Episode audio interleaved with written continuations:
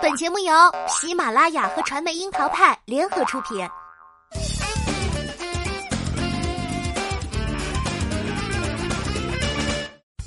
樱桃砍八卦，八卦也要正能量。Hello，大家好，我是小樱桃钓儿。开分就稳稳守住八点二的热剧《开端》，即将在下周进入高能不断的大结局。一环扣一环的紧凑剧情里，主角团无数次的经历了死亡，卡在时间漩涡中的他们，究竟能否成功逃出循环，救下无辜乘客呢？临近大结局才出现的神秘女孩王萌萌到底是谁？她的身上又有怎样揭开一切谜底的故事？网友们显然已经按耐不住，将脑洞开出了天际。虽然开端讲述的是一个并非新鲜的无限流故事，但是从剧集品相和观众反馈来看，算得上是国内同类型作品里的翘楚了。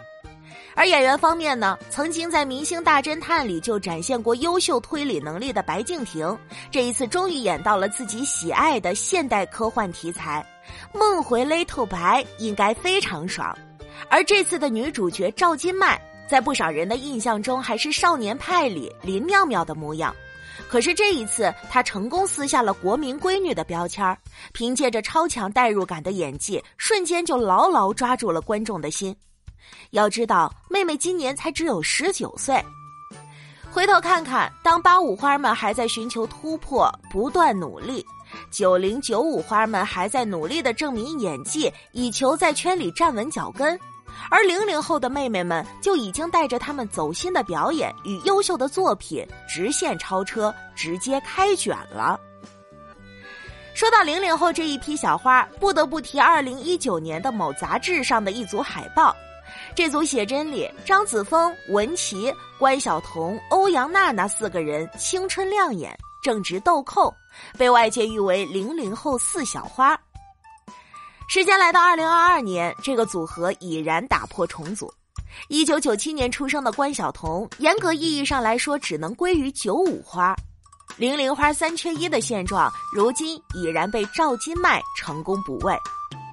开端里的赵今麦让人感觉妹妹一夜长大，但其实作为童星出道的她，也是在观众们的注视里长大的。从《巴啦啦小魔仙》里的林美琪，到《小别离》里的学霸金琴琴。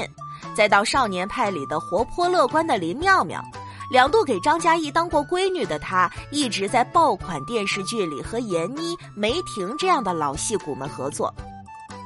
幸运的是，她还曾经因为与吴京合作《流浪地球》，成为了最年轻的四十亿票房女主。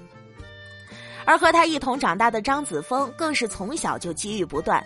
八岁就斩获第三十一届大众电影百花奖最佳新人奖，成为当时该奖项史上最年轻的获奖者。此后，片约不断的张子枫几乎一路保持住了好口碑，《唐人街探案》《宫锁沉香》《心术》《小别离》等等一系列作品都有着他不错的表现。很长一段时间里，张子枫几乎是大导演们在这个年龄段童星中的首选。可以说，张子枫的整个童年与少年时期都在不断的拍片中度过，几乎把实力派演员们合作了个遍。前不久还刚刚凭借《我的姐姐》一篇，将第十六届长春电影节金鹿奖最佳女演员收入囊中。而十八岁的文琪虽然在国民度上比起张子枫与赵今麦稍微弱了一些，但是她的成绩却一点不输两位姐姐。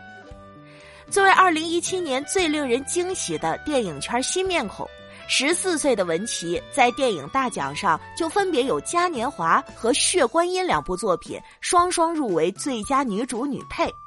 同时她还是史上最年轻的影后提名者。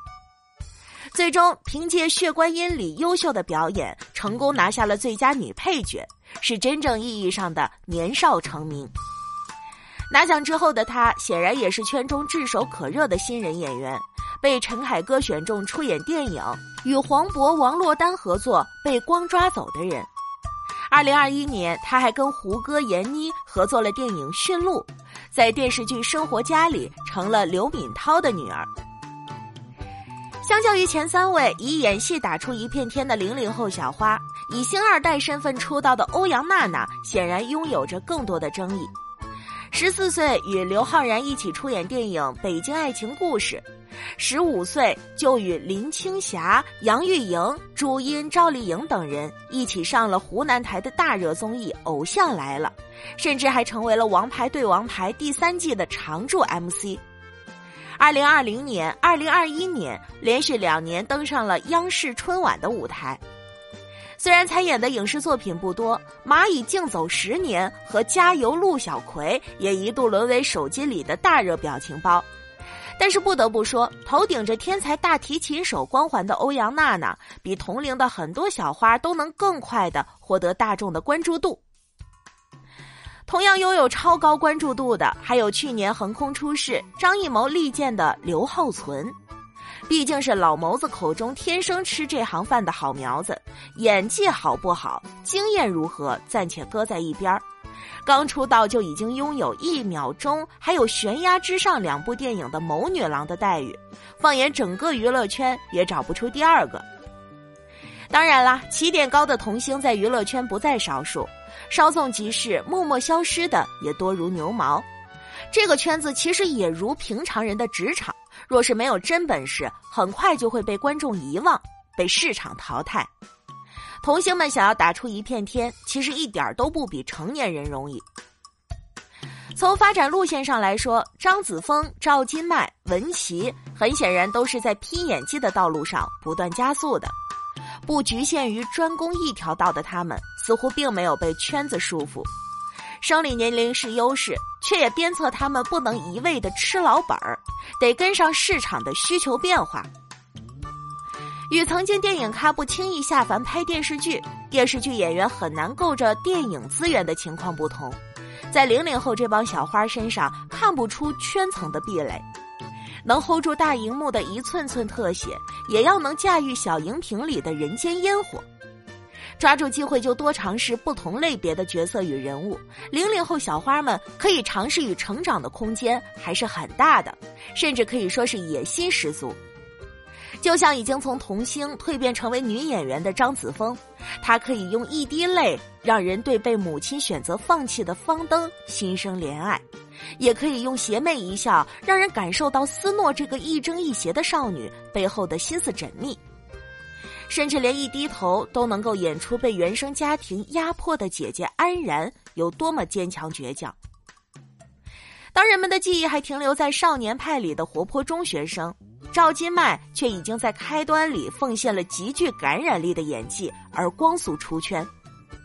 在被人攻击直至丧失行动能力这场戏里，他的眼里除了有惊恐害怕，还有满满的求生欲。从反抗到意识模糊，隔着屏幕都能感受到那股可怕的窒息感。其实演技的高低，说到底就是要有真实的代入感，这一点他确实做到了。而外形比张子枫更具有文艺少女气质的文琪，前几年还是电影里心理扭曲的阴郁少女，如今才刚进大学的她，也能驾驭远超自己真实年龄的职场白领。同样在事业上做出不同尝试的，还有欧阳娜娜。虽然在演技上欠缺认可，但是呢，这两年很明显能够感受到，娜比已经开始了在时尚领域的新探索。除了在时尚圈受到青睐，她也经常是各大晚会舞台上的常客。相比当年不让章子怡随便接拍电视剧的张艺谋，他对刘浩存的要求显然宽松了许多。看到新一代的某女郎都说自己想出歌，那参演电视剧应该也只是时间问题。当然啦，即使破圈层不断在努力输出作品，这几位零零后小花也依旧有很长的路要走。毕竟人无完人，作为成熟的女演员来看，每个人依旧存在短板，成长的空间很大。演技已经被市场认可的张子枫，体态上还需要加强训练。早年参加活动就被拍到了维持了不长时间的直角肩，又回到了溜肩的状态，站姿也有些含胸驼背。毕竟演员讲究一个声台形表，身形上的挺拔也是一个好演员的必要外在条件。而对于赵今麦来说，从出演《流浪地球》时演技被吐槽，到开端里有了不小的进步，能够看得出他的确在演技上下了功夫。但这样的水准能否一直保持在线，还需要更多作品来佐证。毕竟之前尝试的古装剧《玲珑》就反响平平。不同于生活剧要求灵活贴切，古装仙侠素来要求清冷美艳，而这种仙气十足的角色对于他来说也是不小的挑战。虽然很早就拿下电影节的最佳女配角，但文琪的戏路也需要拓宽。缺少一部出圈热剧作为代表作，提升人气与认知度是他的当务之急。还未播出的新版《神雕侠侣》里，文琪扮演的郭襄能否获得观众的认可，还是未知数。在沉淀了一些时日之后，欧阳娜娜接下了电视剧《如月》里的盲女角色，算是一次演技上的再次尝试。再次接戏挑战自己的短板，还是出演女一号。希望与高伟光合作的娜迪一定要总结以往的失败经验，努力体会角色，扭转印象标签。对于新晋谋女郎刘浩存来说，虽然经历过张艺谋的亲自指导，但很显然，《悬崖之上》里他的演技在一众老戏骨的光芒里，依旧被秒到渣都不剩。想当年，章子怡在出演《我的父亲母亲》之后，就直接被李安选中出演《卧虎藏龙》，瞬间打破小白花形象，从花旦变青衣，让事业更上一层楼。而如今刘浩存的处境就颇为尴尬了，与易烊千玺合作的《送你一朵小红花》，同样走着清纯可人的路子。所谓师傅领进门，学艺在自身。刘浩存想要真正的接班周冬雨，现在看来还言之过早，需要更多的磨砺。虽然身处娱乐圈这个纷繁复杂的行业，但从小就能与大导演、老戏骨们合作的际遇，放在任何人身上都是令人羡慕的。加上表演上自带天赋，所以零零小花们时常被外界贴上天才少女的标签。但事实上，这样的光环并没有让这群少女们膨胀、骄傲、迷失方向。从很小开始，零零花们就对于这个行业有了清晰的认知。陈思成就曾直言，张子枫有着同龄女孩不一样的成熟。虽然一度被冯小刚、徐帆、陈思成夸上天，张子枫对于天赋的理解是不断有上进心才能维持的。成功的表演需要靠经验的累积。年少时就能清楚的认知一部优秀的作品是依靠集体的力量来完成的，远远胜于不少不管不顾、狂秀独角戏的成年人。对于认真拍戏需要吃苦这件事儿，张子枫更是说出了和老戏骨陈道明一样的观点：敬业是每个人最基本的事情。